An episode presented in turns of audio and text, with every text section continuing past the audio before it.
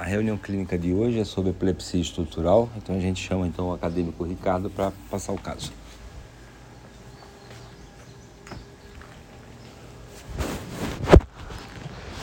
Bom, então, primeiramente bom dia a todos. Meu nome é Ricardo, sou acadêmico do quarto ano e hoje eu vou apresentar um caso clínico envolvendo o, um caso sobre epilepsia estrutural, que é um, um caso que eu acompanhei no, no ambulatório de neurologia com o Dr. Vicente Maranhão. Então, um paciente do sexo masculino, 57 anos, casado, empresário, né, ele era proprietário de lanchonete, trabalha mais em funções administrativas, é residente em Capanema, Paraná. Então, a queixa principal desse paciente é crise de desmaio. Então, com relação à história desse paciente, é que há 43 anos ele relata que ele teve um trauma em região frontal de crânio. Né? Quando ele tinha aproximadamente uns 14 anos, ele estava correndo e ele trombou com uma viga de madeira. E depois que ele trombou, ele, ele, ele caiu no chão, não chegou a perder o nível de consciência, né? E também não teve nenhum outro sintoma associado, né? Também, né? E também não teve nenhum sintoma pós o trauma. A única coisa que ele teve foi umas escoriações e um hematoma na região frontal. Só que ele relata que depois de seis meses desse acontecimento, ele teve um primeiro episódio de crise de desmaio, né? uma situação na qual ele estava jogando futebol, né? ele não lembra de ter tido nenhum sintoma prévio ao a esse desmaio, ele simplesmente perdeu o nível de consciência e foi socorrido pelas pessoas ao local. Ele acordou cerca de nove horas depois, lá na, é, na residência dele, né? É, na situação ele não acabou é, não sendo encaminhado para nenhum hospital, acabou ficando em casa mesmo se recuperando. E a única coisa que ele relata é que no período pós-crítico, pós-desmaio, ele teve muito cansaço físico e dor muscular. São os únicos sintomas que ele relata no pós-crítico, né? Fora isso, mais nada. É, então, a, a, partir desse primeiro episódio, ele, ele teve outras crises, né? Começaram crises ali cerca de duas a três vezes ao ano, né? Com as mesmas características da primeira. Né? Ele simplesmente perdia o nível de consciência e acordava com extremo cansaço e dor muscular é, global. E aí ele relata que lá por volta, quando ele tinha 17 anos, que faz 40 anos atrás, né? Ele teve uma nova crise, ele teve uma nova crise, é, e essa nova crise que ele teve é, foi muito semelhante à primeira e ela foi presenciada, ela foi presenciada pelo pai dele, né? E nessa situação, então, eles foram, eles é, levaram para uma investigação especializada em neurologia em Cascavel e aí onde ele recebeu o diagnóstico e também iniciou um tratamento medicamentoso é, com com medicamentos antiepiléticos, né, como fenobarbital e fenitoína. E ele relata então que a partir disso, desse início do tratamento, ele apresentou uma grande melhora da frequência das crises e também da intensidade das crises dos sintomas, né? Ele não tinha é, tantos sintomas é, pós-críticos, né? E ele, ele, ele, as crises ficavam é, menos espa é, mais espaçadas. E ele relata que a partir disso, então, ele começou a per perceber algo diferente no período pré-crítico, né, que é o período é, que antecede imediatamente antes da crise. Né? Ele começou a perceber uma, que antes dele ter a crise, ele começava a perder força é, e, tam e, também sintoma de parestesia em membro superior esquerdo e membro inferior esquerdo, além de uma tontura, de acordo com o relato dele. Né? Ah, e ele relata que isso, ele associou isso, que é, ocorria muito em situações onde ele era submetido a um esforço físico de alta intensidade, né? Como, por exemplo, quando ele ia trabalhar carregando peso né, nas atividades profissionais dele laborais, né? Mas também ocorria em momentos de lazer, né? E só que ele não, ele não relata que esses é, que ocorriam os episódios em momentos de estresse emocional. Ah, Inclusive, ele teve que fazer algumas adaptações no trabalho dele, né? Ele trabalhava, é, às vezes, fazendo peso, carregando peso, ele teve que adaptar isso e desenvolver mais funções administrativas, né? E uh, outras atividades também que envolviam esforço, até mesmo como lazer, como, por exemplo, a pescaria, que ele, ele entrava no barco e tinha que remar e fazer esforço, algumas vezes ele acabou tendo crises é, de desmaio na, na, no próprio barco, ele teve que adaptar e, e parar com isso também. Uh, ele também tem um relato que ele teve crise quando ele estava em situação que ele estava na piscina, sendo socorri é, socorrido por pessoas que estavam ao redor. e também ele teve uma queda de caminhão, do, do, é, de cima do caminhão, ele estava é, fazendo alguma função, algum serviço em cima do caminhão, e ele teve uma crise, caiu lá de cima, não chegou a ter nenhum comprometimento grave, mas ele teve essa queda. É, ele nega interferência no sono, mas ele não sabe relatar se ele teve alguma crise durante o sono. É, ninguém que estava ali com ele sabe relatar isso também. E ele, há cerca de 24 anos, então, ele iniciou, é, continuou né, o acompanhamento neurológico aqui no CRE. E atualmente ele, ele utiliza os mesmos medicamentos, né, fenobarbital e fenitoína, sendo que o último episódio dele foi há 5 anos, né, é, sendo que ele não. É, ele, esse, nesse último episódio que ele teve há cinco anos, ele relata que ele não perdeu totalmente o nível de consciência. Ele conseguia é, ouvir e, e, ver as pessoas ao redor. Né? Ele só teve aqueles, aqueles sintomas iniciais né, de perda de força em hemicorpo esquerdo e também parestesia. Uh, e desde lá, então, ele só, só relata que nos, nesses últimos cinco anos ele teve apenas ameaças, segundo o, é, informações dele, né, de crise, relatando como formigamento, né, a parestesia e o mal-estar ali, é, e, e, o mal-estar, só que ele não chegou a perder a consciência, né, é, ele conseguiu, é, não, não chegou a desmaiar.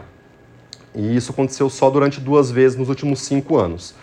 Então, no momento da avaliação, ele retorna então para a reavaliação médica, né, e também trazendo os exames que foram solicitados na consulta anterior.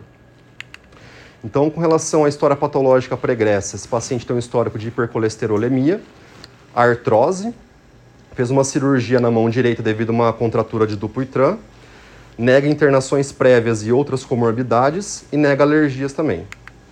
Uh, medicamentos em uso contínuo, fenitoína, 100mg três vezes ao dia, fenobarbital, 100mg uma vez ao dia noturno, sulfato de condroitina, devido à artrose, né, uma vez ao dia tarde. Histórico social: o paciente apresenta tabagismo prévio, é, fumou por cerca de 15 anos, parou a 20 e quando ele fumava, ele fumava cerca de uma carteira de cigarro que durava três dias. Negatilismo: atualmente ele faz como atividade física pilates e caminhada, refere uma boa uma alimentação boa e completa. Com relação ao histórico familiar, avô materno teve infarto agudo do miocárdio, pai com câncer de próstata é, nega quadros de epilepsia e outras comorbidades neurológicas na família. Com relação ao exame físico, então, paciente 78 quilos, altura 1,69, MC aqui sobrepeso 27,3. É, no momento ali da, do atendimento da avaliação, ele estava com uma pressão arterial de 100 por 60 milímetros de mercúrio, frequência cardíaca de 72 e frequência respiratória de 14 ciclos por minuto. Na ectoscopia, bom estado geral, lúcido orientado em tempo e espaço, corado, hidratado, anictérico e cianótico. É, com relação, então, ao exame neurológico, realizei, então, o exame dos, dos 12 pares cranianos, é, estava sem alterações. Com relação ao exame motor e marcha, ele apresentava força muscular grau 5 em membro superior direito, membro superior esquerdo, tanto proximal como distal, e também grau 5 membro inferior direito membro inferior esquerdo, proximal e distal a marcha estava normal, sem alterações. No tônus muscular, ele apresentava-se normotônico, proximal distal, tanto em membros superiores, direito e esquerdo, como membros inferiores, direito e esquerdo. Com relação a reflexos osteotendinosos, é, avaliei então os reflexos bicipital, estilo radial, estilo cubital, patelar, aquileu, todos em normoreflexia e simétricos. Reflexos axiais de face, normoreflexia. Reflexo cutâneo plantar sem alterações reflexo cutâneo superficial sem alterações. Sensibilidade superficial, tátil, térmica e dolorosa, normoestesia em todos os dermátomos, discriminação entre dois pontos preservada, grafestesia e estereognosia preservados. Sensibilidade profunda, sensibilidade vibratória, normoestesia e noção de posição segmentar preservada. Teste, é, análise, exame cerebelar, então, teste de Homburg negativo, marcha normal, né? Sem sinais de instabilidade postural, teste de índice, índice nariz sem alteração, teste de calcanhar-joelho sem alteração e de adoxinesia sem alteração. Função cognitiva praxia normal, gnosia normal, curso do pensamento preservado. Bem, aqui alguns exames laboratoriais que ele é, trouxe então na, na consulta, né, que foram realizados ali em, em 23 de novembro desse ano, de 2022. Então, eu trouxe, é, coloquei vários dados aqui, colesterol, é, colesterol total, HDL, LDL, triglicerídeos, creatinina, ureia, glicemia, TGO, TGP, hemoglobina e hematócrito. E eu destaquei aqui com marcado com asterisco em vermelho, né, para melhor a gente é, visualizar melhor os que estavam alterados, né? Então, o colesterol total estava 290, sendo que o limite superior é 190, né? Colesterol LDL 202, é, sendo que o limite superior é 130 glicemia 105, né? Tolerando no máximo ali 100. Hemoglobina estava um pouco abaixo, 11,7, né? Sendo que o normal seria acima de 13. E o hematócrito estava 35,1, um pouquinho abaixo também, sendo que o limite inferior é 42. Aqui uma tomografia, essa tomografia é um pouco mais antiga, né? ela é de 1993, né? E aqui a gente consegue observar, então, num corte ali a nível mais ou menos do terceiro ventrículo, né? Essa imagem mais aqui é, hiperdensa, né? Mais é, branca aqui na imagem, a nível de terceiro ventrículo, é, é uma calcificação de plexo coroide, né? Aqui a gente consegue ver também uma calcificação bem próxima dessa região, um pontinho é, mais branco aqui, hiperdenso. E quando a gente começa a subir o corte para a região mais superior, a gente observa aqui uma lesão é, é, uma calcificação que muito sugestivo de alguma lesão, só que de causa indeterminada, nessa né? região aqui, em região temporoparietal, né? bem, bem hiperdenso aqui. Ele também apresenta esse eletroencefalograma é, de 1993, que mostra a alteração característica do problema que ele tem. Né? Então, essas áreas sinalizadas aqui, sublinhadas em vermelho aqui, a gente consegue ver umas alterações de onda, umas espículas aqui, e ele traz como, como conclusão é, como é, são sinais de atividade irritativa localizada em áreas temporais. Então, como hipóteses diagnósticas, né, é, ficou epilepsia, então, epilepsia sintomática, sendo que as condutas, é, no caso, no dia, for, foram, então, orientação com relação à alimentação adequada é, para controle de anemia, né, que estava é, os exames alterados, né, inclusive orientação para acompanhamento em unidade básica de saúde, é, redução da fenitoína, então, de 100 miligramas é, de três vezes para duas vezes ao dia e programado um retorno em seis meses.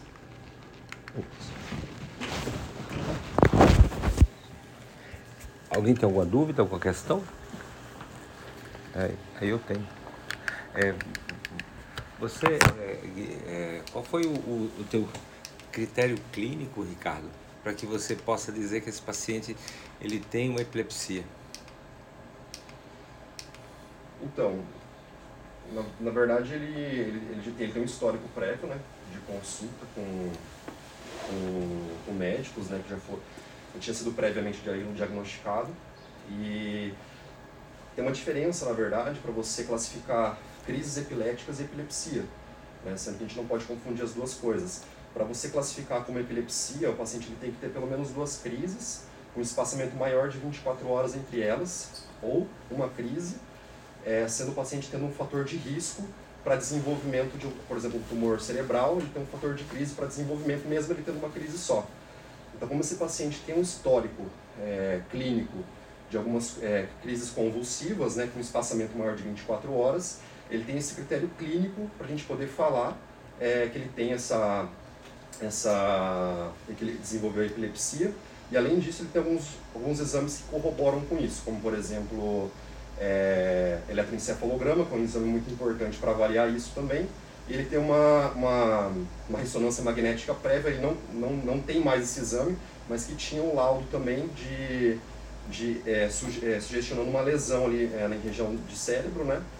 E também tem essa imagem sugestiva de tomografia, não dá para dizer muito bem o que, que é, mas são esses elementos que formam essa, esse pensamento além desse, das duas crises, que essa é a, a, a, definição de epilepsia pela Liga Brasileira de Epilepsia, é, você tem que ter duas crises no intervalo de, quatro, de 24 horas, sem fator provocante. Fator provocante pode ser uma hipoglicemia, pode ser uma privação do sono, pode ser uma situação de estresse. Então, se você ou uma crise é, também não tem fator é, provocante, mas ele tem já uma lesão estrutural né, como aconteceu aí que o Ricardo falou.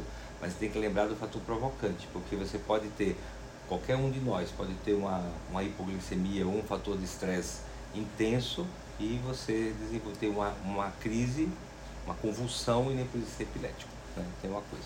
Outra coisa, você colocou aqui no, no, começou aqui com epilepsia estrutural.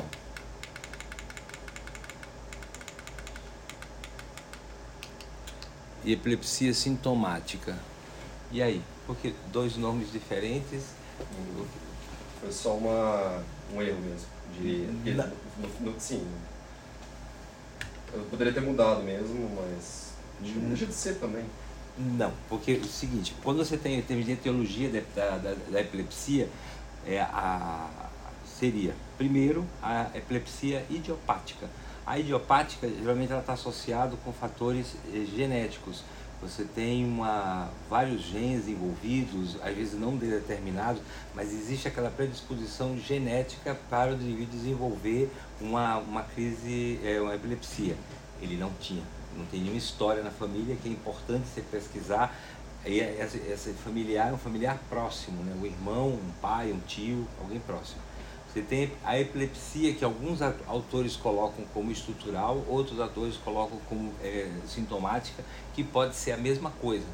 Então, a sintomática, quando, quando você tenta diferenciar esses dois tipos, epilepsia estrutural e epilepsia sintomática. Epilepsia sintomática, alguns atores colocam como você já tem uma, uma malformação cerebral que advogue numa área epileptógena a ocorrência da epilepsia. Por exemplo, o indivíduo nasceu com uma porencefalia, o indivíduo nasceu, nasceu com uma lesão já na, no lobo temporal, então ele vai ter já uma estrutura determinada que, que determina a ocorrência da epilepsia. A estrutural fica para aqueles pacientes que desenvolveram essa alteração no transcorrer da vida, um trauma, um tumor, um processo infeccioso, que acaba virando as duas a mesma coisa. Mas enfim, tem essa separação. E ainda tem a epilepsia criptogênica, que quando você, é, o indivíduo tem uma epilepsia, não tem um componente é, é, lesional, e não tem um componente genético e você não tem uma causa definida para que ela, ocorra, então é a chamada acriptogênica. Então isso é importante vocês terem em mente, porque aí você tenta diferenciar e entender essa, essa ocorrência. Aqui, quando o, é, o Ricardo mostrou, então essa lesão que, ele, que ela tem aqui, você vê, são três calcificações, aqui são mais até, então é uma calcificação grosseira, ela não é uma, uma, uma calcificação que a gente chama às vezes em casca de cebola, que vai formando a calcificação em camadas, ela ocorre em vários segmentos, é, é, é única, não é uma calcificação difusa em termos de parênquima cerebral. Então aqui ela tem, ele tem até uma, uma alteração aqui na estrutura, uma glicose, que ele tem aqui essa, essa mancha escura nesse, é, nesse local aqui. Então isso fala a favor que algum processo ocorreu no cérebro dele há 40, 40 anos, né? Ele teve? Há 40 anos atrás.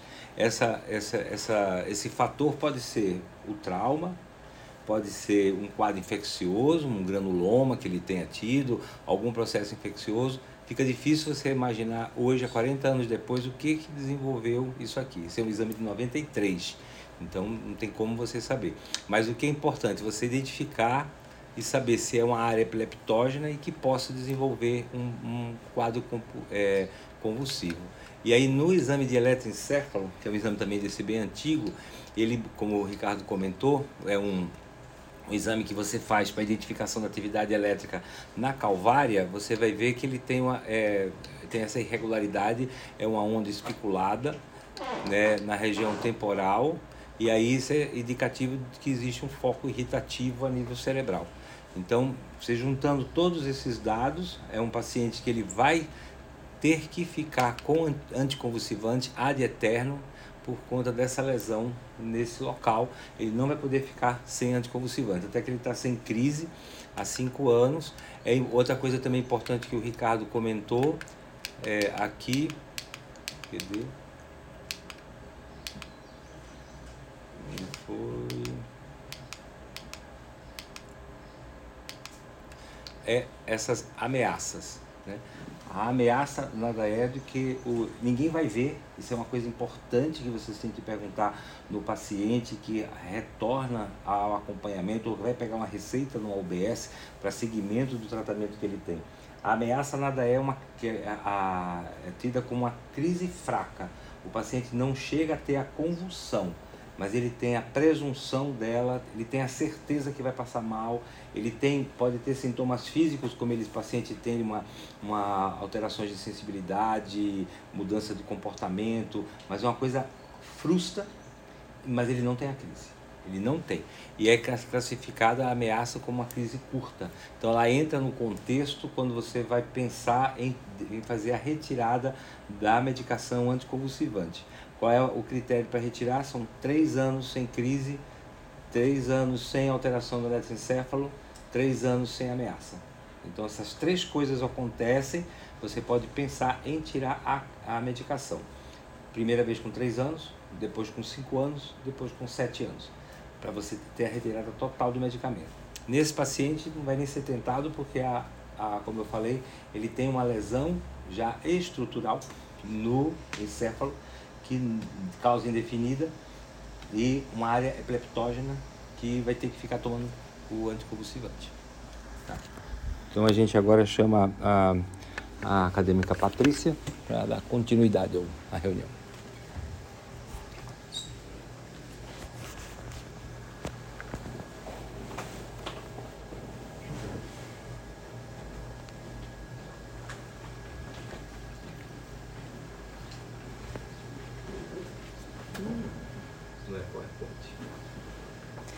Eu tenho ele em PowerPoint, mas é que eu não sei se eu vou conseguir apresentar assim. Tá? Então, bom dia a todos. Meu nome é Patrícia, também sou acadêmica do quarto ano de medicina. E eu vou apresentar hoje o artigo intitulado Epilepsia do Diagnóstico ao Tratamento, uma revisão de literatura. Então, esse artigo foi é, aceito para publicação em fevereiro deste ano, 2022, no Brazilian Journal of Development, e foi produzido por Fernanda Cruz Carvalho e outros autores. Então, fazendo uma, uma introdução ao tema, né, como já foi falado anteriormente, a epilepsia seria um distúrbio do cérebro. Então, seria uma predisposição que o paciente tem duradoura a ter crises epilépticas. Ela é uma condição heterogênea, então a gente tem mais de um tipo de convulsão, a gente pode ter diferentes etiologias e pode ter é, diferentes prognósticos dependendo do paciente. É, o diagnóstico ele não é simples, então podem ocorrer erros médicos, eles não são raros, porque principalmente o que seria importante seria um relato detalhado é, e confiável de uma testemunha durante essas crises. Mas nem sempre a gente tem isso disponível para todos os pacientes. E é, é importante você saber tudo isso para conseguir fazer um bom manejo do paciente, que seria o controle das convulsões, a redução dos efeitos dos medicamentos e a manutenção ou então restauração da qualidade de vida do paciente. O objetivo do artigo, então, é revisar sobre epilepsia, compreendendo a totalidade, o diagnóstico e o tratamento dela. Então, para fazer esse artigo, foram utilizados os bancos de dados PubMed, UpToDate, e diretrizes e protocolos hospitalares. Para pesquisa online, então, foram usados os descritores epilepsia, crises epiléticas e convulsões. Foram utilizados os artigos que estavam nos idiomas inglês e português e as publicações de livre acesso nos últimos cinco anos. Uh, sobre o desenvolvimento, sobre o artigo em si, então, a convulsão ele trata como uma mudança repentina no comportamento. Na imagem lá tinha uma imagem bonitinha, mas ela não apareceu. Mas essa mudança, então, ela seria é, causada por uma hipersincronização elétrica de redes neuronais no córtex cerebral. Então, é, a gente vai ter uma imagem mais para frente a seguir do eletroencefalograma, mas ali seria tipo essas variações. Eu aperto aqui. Essas variações que a gente vai ter aqui, a seguir eu vou ter uma outra imagem. A gente pode ter também a convulsão sintomática aguda, que nesse momento, então, seria a convulsão junto com um insulto sistêmico. Então, é, uh, ou então um insulto sistêmico ou uma relação com o insulto cere cerebral comentado. Esses insultos podem ser distúrbios metabólicos, abstinência de álcool e drogas ou distúrbios neurológicos como AVC, encefalite e traumatismo craniano agudo. Uma coisa que o artigo trouxe, que não é totalmente definido seria essa janela de tempo. Então, dependendo a causa da convulsão, é, esse tempo pode variar de quanto poderia ser a convulsão e o insulto sistêmico em si. E a epilepsia, então, como já foi comentado anteriormente no, no caso, ela tem categorias para você conseguir classificar ela. A primeira seria duas convulsões não provocadas com mais de 24 horas de espaçamento entre elas. A segunda classificação seria uma convulsão não provocada e a probabilidade de você ter outras convulsões não provocadas mais de 60% nos próximos 10 anos. Esses mais de 60% seriam, no caso, é, equivalentes a um paciente que já teve mais de duas convulsões. Isso provavelmente é causado então por lesões estruturais remotas, como AVC, infecção do sistema nervoso ou lesão traumática no cérebro. É, essa classificação, esse, esse do, do, das, das classificações, essa é importante, foi colocada recentemente pela Liga Internacional contra a Epilepsia em 2014, porque ela traz como é importante você ter esses exames de eletrocefalograma e neuroimagem para os pacientes que tiveram a primeira crise de convulsão. Porque assim você pode ter um diagnóstico, um prognóstico mais, é, conseguir fazer esse manejo do paciente de uma maneira melhor. E a última classificação seria o, o paciente que já tem um diagnóstico de uma síndrome de epilepsia. Então, é, como eu falei, é preciso essa classificação, ela é muito importante para a gente entender os tipos de convulsão que o paciente tem, ou a convulsão, ou os tipos de convulsão, os pacientes que ele pode ter, que ele está propenso a ter, quais foram os possíveis e quais serão os possíveis desencadeadores de convulsões e prognósticos, é, avaliar então se esse paciente ele tem um risco de comorbidade, seja psiquiátrica ou seja cognitiva, ou mesmo se ele já tem um risco de mortalidade devido à epilepsia. E é importante também para a escolha da medicação anticonvulsiva ou terapias cirúrgicas que eu vou comentar posteriormente. Então aqui eu vou comentar logo em seguida, mas a gente tem duas, é, dois tipos de convulsão, seria uma parcial e uma generalizada. Então aqui seria um eletroencefalograma, claro que é uma representação, não é um eletroencefalograma em si, mas aqui seria de uma crise parcial e aqui de uma crise generalizada, que eu vou explicar mais em seguida. Essas imagens e ilustrações são retiradas da internet. Então, é, Uh, o diagnóstico, como eu estava comentando, ele pode ser feito, segundo a classificação e terminologia da Liga Internacional contra a Epilepsia, em três níveis. Quais seriam esses três níveis? Os tipos de convulsão, os tipos de epilepsia, e eu não lembro o último, é síndrome, porque não estava escrito ali. Enfim, é, síndromes epilépticas. Então, só que nem sempre, nem todos os lugares que a gente vai ter, vai ter todos esses acessos à neuroimagem, ao eletroencefalograma, à neuroimagem, aos é, é, pesquisas genéticas e metabólicas. Então, muitas vezes, o máximo que a gente vai fazer de, de classificação é o nível 1, que seria o tipo de convulsão que o paciente apresenta. Então, nesse nível 1, é importante a gente de, é, definir se foi realmente uma crise epiléptica que o paciente teve ou se foi um outro tipo de evento paroxístico que o paciente tem e qual é o tipo de crise que ele apresenta. Os tipos de crise eu vou falar agora, então. É, primeiro, então, uma diferenciação, que seria essa focal ou generalizada. Se o, é, o, a atividade elétrica ela está, como eu mostrei no, no eletroencefalograma, se ele está envolvendo só uma parte do cérebro ou se ele está envolvendo é, todo o cérebro, ambos, do, ambos os lados simultaneamente, e se outra classificação importante é se o paciente tem ou não essa alteração de consciência. É, isso porque as manifestações clínicas que o paciente vai apresentar vai depender de acordo de onde essa crise aconteceu, de onde é essa atividade elétrica que parte do cérebro e quanto córtex foi envolvido nessa, nessa crise. Então, a primeira classificação que seria de a consciência preservada durante a, a crise convulsiva. Então, a gente tem aqui é, sintomas que vão ser é, característicos a depender da área que, do cérebro que foi afetada. Por exemplo, se é interrompida no começo da crise o córtex occipital, o paciente vai relatar que ele tem luzes piscando na, na, na visão.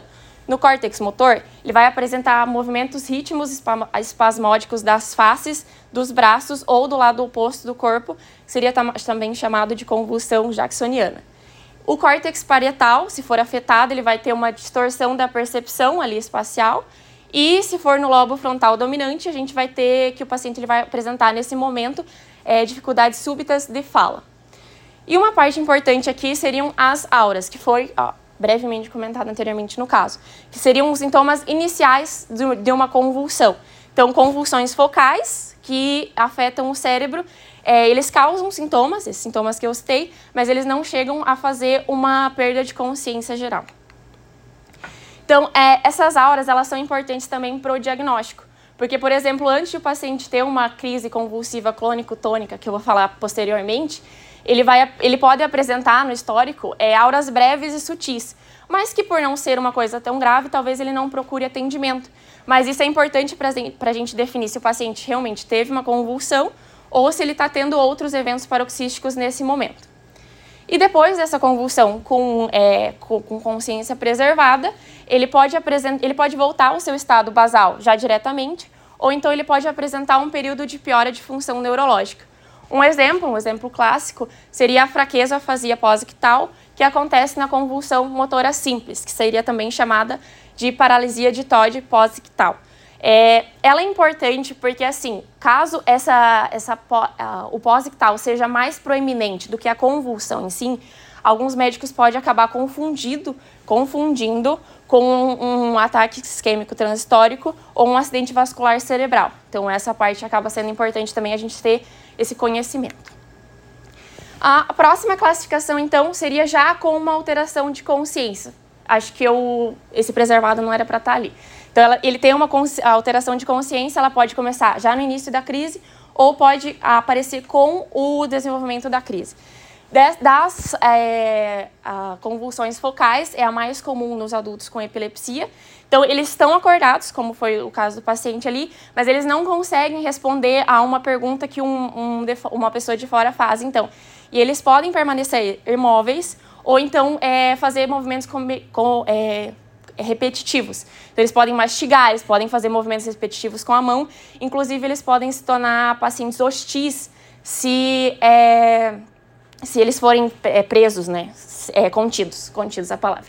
A média de duração é menos de 3 minutos dessas crises e a fase pós-ictal ela pode apresentar então sonolência, cefaleia e confusão por algumas horas e geralmente o paciente então não tem memória dessa crise. E aqui também tem a imagem lá no canto, porque essa seria a convulsão que a gente tem a primeira imagem que a gente pensa na cabeça em convulsão é essa daqui, que seria a convulsão tônico-clônica bilateral, que seria aquelas generalizadas. Então, o paciente ele tem uma perda abrupta de, de consciência, os músculos primeiramente vão estar rígidos, depois de mais ou menos um minuto, eles vão começar a apresentar as, as, as contrações. Paciente, então, ele pode começar, ele morde a língua, ele vai ter aqueles carros espumoso sanguinolento, e é, depois, então, da convulsão em si, ele vai ter um sono profundo e vai começar a respirar gradualmente, depois ele acorda.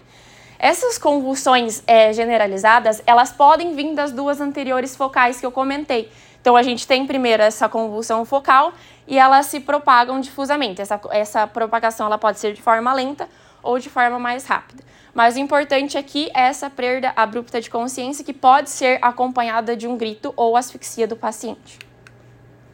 E a gente tem, por último, então, é, outras formas de crise generalizadas que não são tão comuns, que não são tão é, comuns na prática clínica, vou dizer assim, que seriam as crises de ausência, que são mais comuns na infância, duram de aproximadamente 10 a 5 segundos. Elas podem acontecer, inclusive, de dezenas a centenas por, por dia, assim, a criança tem várias por dia, e ela é causada com um olhar fixo da criança e ela perde, ela tem um comprometimento da consciência também. As convulsões clônicas, elas seriam mais é, movimentos musculares espasmódicos. Então, na, principalmente no braço, no pescoço e na face, ele vai ter movimentos repetitivos. Nas convulsões mioclônicas, elas são específicas de um grupo muscular. Então, a gente vai ter também esses movimentos é, repetitivos, mas é, de um grupo é, muscular específico, geralmente dos braços. E as últimas duas, que seriam as tônicas e as atônicas, são as. Elas podem ser um pouco piores porque elas, prova, elas podem causar que o paciente tenha uma queda no chão. Isso porque as, atônicas, as tônicas, o paciente fica todo enrijecido, todos os músculos ficam enrijecidos, então ele pode ter uma queda no chão por isso. E nas atônicas, então, ele, tem, ele perde totalmente o controle. Então, ele meio que tem um colapso no chão, assim. E por isso ele pode ter lesões secundárias por causa dessa queda também. Então, falando aqui sobre o diagnóstico, as partes importantes que o artigo traz seria a história, então a gente já comentou, né, que ela seria mais para caracterizar essa convulsão que o paciente tem. O exame físico, ele seria de maneira a você excluir trauma, excluir infecção do sistema nervoso central, excluir uma hemorragia. E um ponto é importante do, é, do, do exame físico seriam as lacerações da língua, que é dessas mordidas que o paciente tem durante uma convulsão é, tônico-clônica. O exame neurológico, então, ele vem para ver se o paciente, por acaso, não tem uma anormalidade lateralizante, que seria, então, um, como um diagnóstico diferencial. Alguns exames laboratoriais são pedidos na primeira convulsão, entre eles podem ter é, glicose, é, teste de função hepática, renal, hemograma, urinálise, a gente pode ter o toxicológico e alguns eletrólitos que são importantes. Muitas vezes são pedidos um eletrocardiograma para a gente tirar a possibilidade de uma síncope cardiogênica e diferenciar de uma convulsão. Então, no eletrocardiograma a gente vai ter é, principalmente a presença do QT mais longo se for uma síncope cardiogênica. E, como, eu, como já foi falado anteriormente, o eletroencefalograma, ele é importante para a gente definir se o paciente então teve crises generalizadas ou crises focais. E aqui falando então é, terminando já a parte do manejo. Como eu já falei anteriormente, a gente tem ali o manejo de forma a controlar essas convulsões, minimizar os efeitos colaterais do tratamento e manter a qualidade de vida do paciente. Então, a medicação anticonvulsiva, ela geralmente é ofertada ao paciente após duas ou mais convulsões não provocadas e ela precisa ser individualizada. Porque existem mais medicações, mas não existe aquela que você fala, ah, não, essa serve para todo mundo. Então, você procura aquela medicação que provavelmente mais se adaptaria ao paciente, ao histórico é, patológico pregresso dele. E com essa, com essa individualização do tratamento, a metade dos pacientes em monoterapia, que é o que eu vou falar seguinte, que seria o preconizado, eles já ficam livres de convulsões. É, então, falando aqui do que eu falei, anticonvulsivantes indutores de enzimas, como a fenitoína, carbamazepina, primidona, tem mais um ali que eu não lembro, mas estava lá no canto. Eles têm interações medicamentosas com a varfarina e com a terapia contraceptiva oral. Então, esses são pontos que precisam ser destacados na hora de você ofertar é, esses anticonvulsivantes para o paciente. Aqui, então, o, como eu falei, a monoterapia ela é o preconizado. Por quê? Porque o paciente vai ter mais adesão. Em relação aos estudos que foram feitos, o custo efetivo dele é muito maior é, eles vai ter menos reações com as outras, com outras medicações possíveis que o paciente tem e reduz a possibilidade de efeitos teratogênicos. Mas, é, às vezes, é necessária a terapia combinada. Nesse, nessa terapia combinada, a gente tem a dificuldade das interações não somente com outros medicamentos, mas entre os anticonvulsivantes em si. Então, fica mais difícil fazer a dosagem, a, monitora, a monitori, o monitoramento do paciente. E também podem haver aquelas epilepsias que são resistentes a medicamentos. Seria a falha de dois esquemas terapêuticos de, uh, contra a convulsão, que podem ser monoterapias ou mesmo terapias combinadas. Então, um, um, um exemplo: o paciente tentou uma monoterapia e depois tentou uma terapia em combinação e mesmo assim ele não conseguiu se livrar da maioria das convulsões, seria uma epilepsia resistente a medicamentos. Nesses casos, então, o, que, o tratamento que é feito é a cirurgia de epilepsia e o tratamento do nervo vago, tratamento do nervo, estimulação do nervo vago, e outras terapias que podem ter também é a estimulação cerebral profunda e a estimulação cortical responsiva. Em alguns pacientes também a dieta cetogênica ela pode ser útil. E a conclusão do artigo então que é que por a epilepsia ela ser uma doença prevalente, é necessário que os, os profissionais de saúde conheçam as possíveis etiologias, saibam classificar para a gente consiga fazer um melhor é, manejo desse paciente, para ele não ter complicações e ter uma melhor qualidade de vida. E aqui são as referências do artigo e aqui as referências das imagens que eu usei durante o artigo. É isso. Alguém tem alguma questão? Não? Uhum. Eu tenho. É, Patrícia, você viu que, tem, é, que, é, que, é, um tema vasto, né? Então, é, que ele é, tem, tem, vários capítulos se a gente for pensar na epilepsia. Tem a epilepsia do lactente, da criança, do, do, do, do juvenil, do idoso. Você vai ter é, epilepsias com difícil controle, cirurgia de epilepsia. Então, é muita subdivisão num tema só. E aí eu queria ver contigo qual é a incidência da epilepsia. Não cheguei mundial. a pesquisar é de 2 a 4% da população mundial. E ela é uma, uma, uma, doença altamente prevalente em países subdesenvolvidos. Então, a, as medicações que a Patrícia trouxe aí, a gente tinha uma, uma linhagem antiga de, de tratamento, mais antiga foi o barbital, depois veio a fenitoína, o ácido valproico, depois vieram os novos anticonvulsivantes, como o topiramato, a lamotrigina, É, depois agora a gente tem uma nova fase de, de, de medicamento de, de anticonvulsivante, então é, existe uma série de, de, de, medicação. Mas o que é importante para o clínico entender é você, primeira coisa, diferenciar, observar e entender se o paciente tem uma crise que possa ser uma epilepsia ou não. Porque o paciente vem até você, ele vai falar, eu tive uma crise epilética, ou porque ele sabidamente ele acha que ele que é epilético, ou então ele vai dizer que eu tive um ataque, que eu tive um desmaio, e qualquer coisa dessa pode ser uma convulsão ou não. Existe também um outro capítulo também que é o SINEP, que são as crises não epiléticas. São crises que você pensa que e na realidade não é. E é, a diferenciação e o entendimento de tudo isso que a Patrícia comentou se faz por uma questão que é o acompanhante. Então, quem vem à consulta de epilepsia tem, é mandatório ter um acompanhante.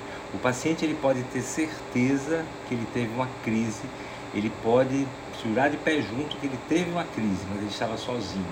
Mesmo se for um paciente epilético, em uso de medicação, sabidamente ele, eh, ele tem crises é, recorrentes, ele está sozinho, não considera uma crise. A crise você só considera quando existe a, a, a testemunha, que pode ser o acompanhante, que pode ser a filmagem de um celular, que às vezes isso ajuda bastante hoje em dia com a tecnologia. A gente pede para os familiares filmarem esse paciente em casa e com isso você vai identificar a, o tipo de crise que possa ser sugestivo ou não de uma convulsão. O, o eletroencefalo ele não é patognomônico, ele 10 a 15% da população mundial vai ter algum tipo de alteração no eletroencefalo e nem por isso são epiléticos, entendeu? Então, o fato de você ter uma desorganização não quer dizer que você seja epilético. O exame de imagem ele só vai identificar alguma alteração estrutural no, no, no parênquima cerebral ou algum fator desencadeante da, que possa desencadear a crise. Então, o diagnóstico ele é, é a maior importância dele é clínico, conversa, é anamnese e entender. Aí, aí é uma outra coisa importante é você saber se o paciente teve ou não é, perda de consciência. Como é que vocês acham que, que é, durante uma consulta você pode questionar e identificar pelo acompanhante ou com a, ou o paciente que ele teve uma perda de consciência? O que, que vocês acham? Não. O paciente diz assim, eu tive uma crise e eu perdi a consciência. O paciente relata. E o acompanhante diz, é, ele perdeu a consciência. Como é que você sabe se ele perdeu a consciência ou não? Só porque ele estava dormindo? Não. Alguém tem mais alguma ideia? A forma como ele acorda, vamos dizer assim? Não. Você vai perguntar ao paciente se ele, no momento da crise, se ele escutava o barulho do, do ambiente. Porque muitos dos pacientes, eles, eles, eles escutam o barulho, mas ele não consegue abrir o olho, não consegue falar, não consegue se mexer. Não é que seja paralisia, não, nada disso. Mas é pela, pela, pelo quadro. Não, eu, eu ouvia, eu ouvia minha esposa me chamando, eu ouvia meu filho chorando, mas eu não, não conseguia reagir. Então, não há perda de consciência. Ele tem percepção do som ambiente. Por, por ser essa percepção do som, a coisa mais importante quando você tem com o paciente epilético é o que? Pedir para o acompanhante acalmar, conversar, estar próximo, falar palavras é, de, de, é, de, segurança, de ternura, porque quando o paciente começa a voltar da crise, a primeira coisa que ele vai fazer, ele vai ouvir sons. E de repente, se ele ouve som da mãe no desespero chorando, o filho aos gritos, ou então alguém enfiando uma colher, um, uma chave de fenda na boca, entendeu? Imagina o pânico que a pessoa fica. Isso é uma coisa comum. A epilepsia ainda é tida como uma, uma, uma doença com muito preconceito. No passado se achava que, que até o, a saliva se transmitia pela saliva. É, é, é, é importante, muitos é, é, empresários negam trabalhos a pacientes epiléticos. Tem uma classe de, de, de, de pacientes epiléticos que, que, que vocês você pode é, assim estar, estar, estar como é, é, assim afastado do trabalho como motorista, berçarista, cirurgião, quem trabalha em altura, mergulhador, bombeiro, é, quem trabalha com cozinha, lâmina, fogo, máquinas, pelo risco que ele coloca a si ou a terceiros. Então, a gente tem que entender que a epilepsia é uma doença controlável, cada vez mais a gente controla é, e, e, e, tem que sair um pouco do, de, desse estigma. Uma coisa que a Patrícia falou no trabalho dela que eu achei que é, que é interessante, eu faço aqui, que é.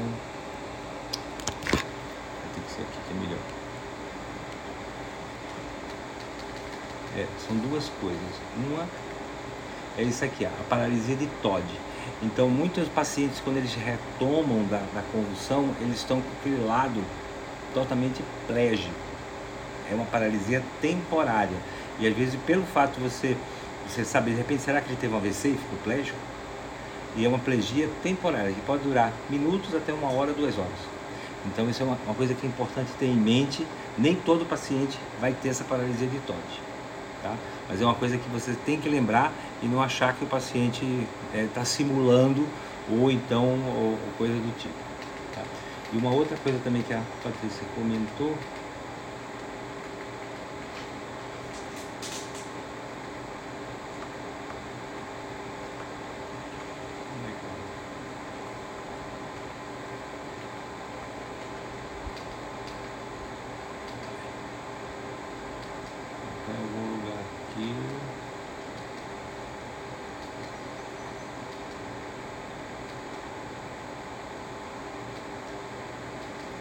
é a, a, a, forma jacksoniana que ela comentou da, da, da paralisia.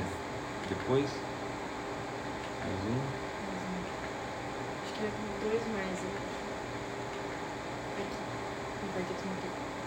Aqui.